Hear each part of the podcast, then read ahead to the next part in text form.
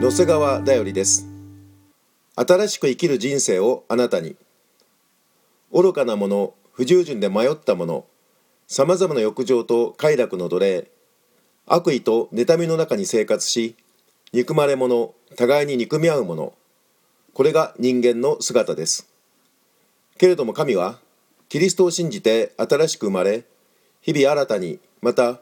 清くされる人生をお与えくださいました。主イエスの慈しみと人への愛十字架の救いによって神は私たちが行った義の技によってではなくご自分の憐れみのゆえに精霊による神聖と更新との洗いをもって私たちを救ってくださいました。テトセの手紙3章5節